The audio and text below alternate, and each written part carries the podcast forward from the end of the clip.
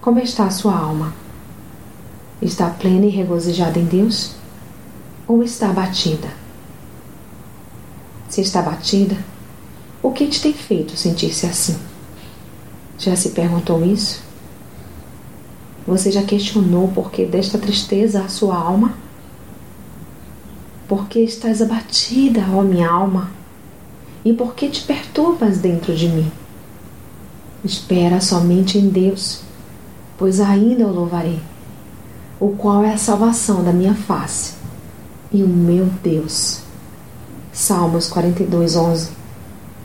Assim como o salmista chegou à conclusão de que esperaria somente em Deus, precisamos também chegar a esta mesma determinação, independente do que estejamos vivendo.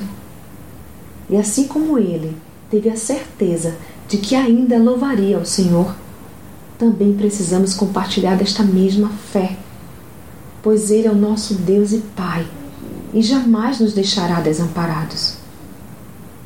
Lembrar dos milagres que Ele já operou e opera a cada dia em nossa vida e do cuidado que Ele tem tido para conosco, os seus filhos, já nos fará ter uma grande motivação para sentirmos transformados esse sentimento de abatimento e tristeza por gratidão e esperança. Reflita nisso. Sou Sayonara Marques. Minha página no Facebook é Despertar Espiritual Diário. Fique na paz de Deus.